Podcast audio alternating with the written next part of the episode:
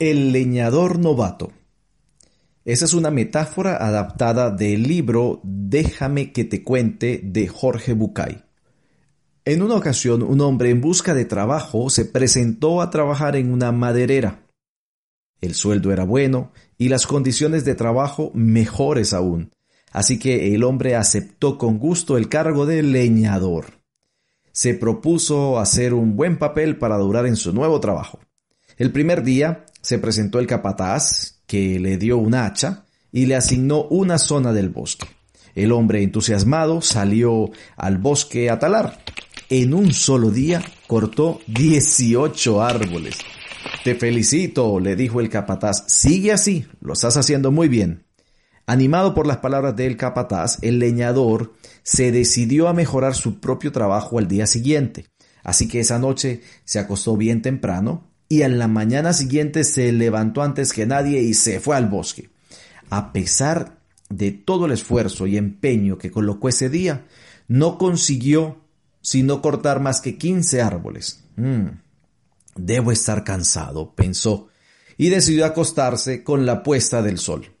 Al amanecer, se levantó, decidido a batir su marca de dieciocho árboles. Sin embargo, ese día no llegó ni a la mitad.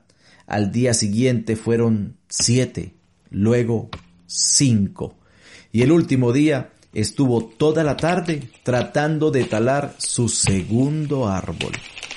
Inquieto por lo que diría el capataz, el leñador fue a contarle lo que le estaba pasando y a jurarle, a jurarle que se estaba esforzando hasta los límites del desfallecimiento.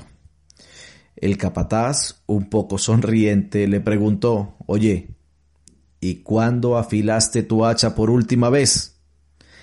¿Afilar? ¿Afilar? No he tenido tiempo para afilar el hacha. No sabía que había que afilar el hacha. He estado demasiado ocupado talando árboles. Vaya historia. ¿Cuántas veces no hemos estado así por la vida, dando todo y sintiendo que cada vez hacemos menos, que nuestros esfuerzos no se notan al final del día?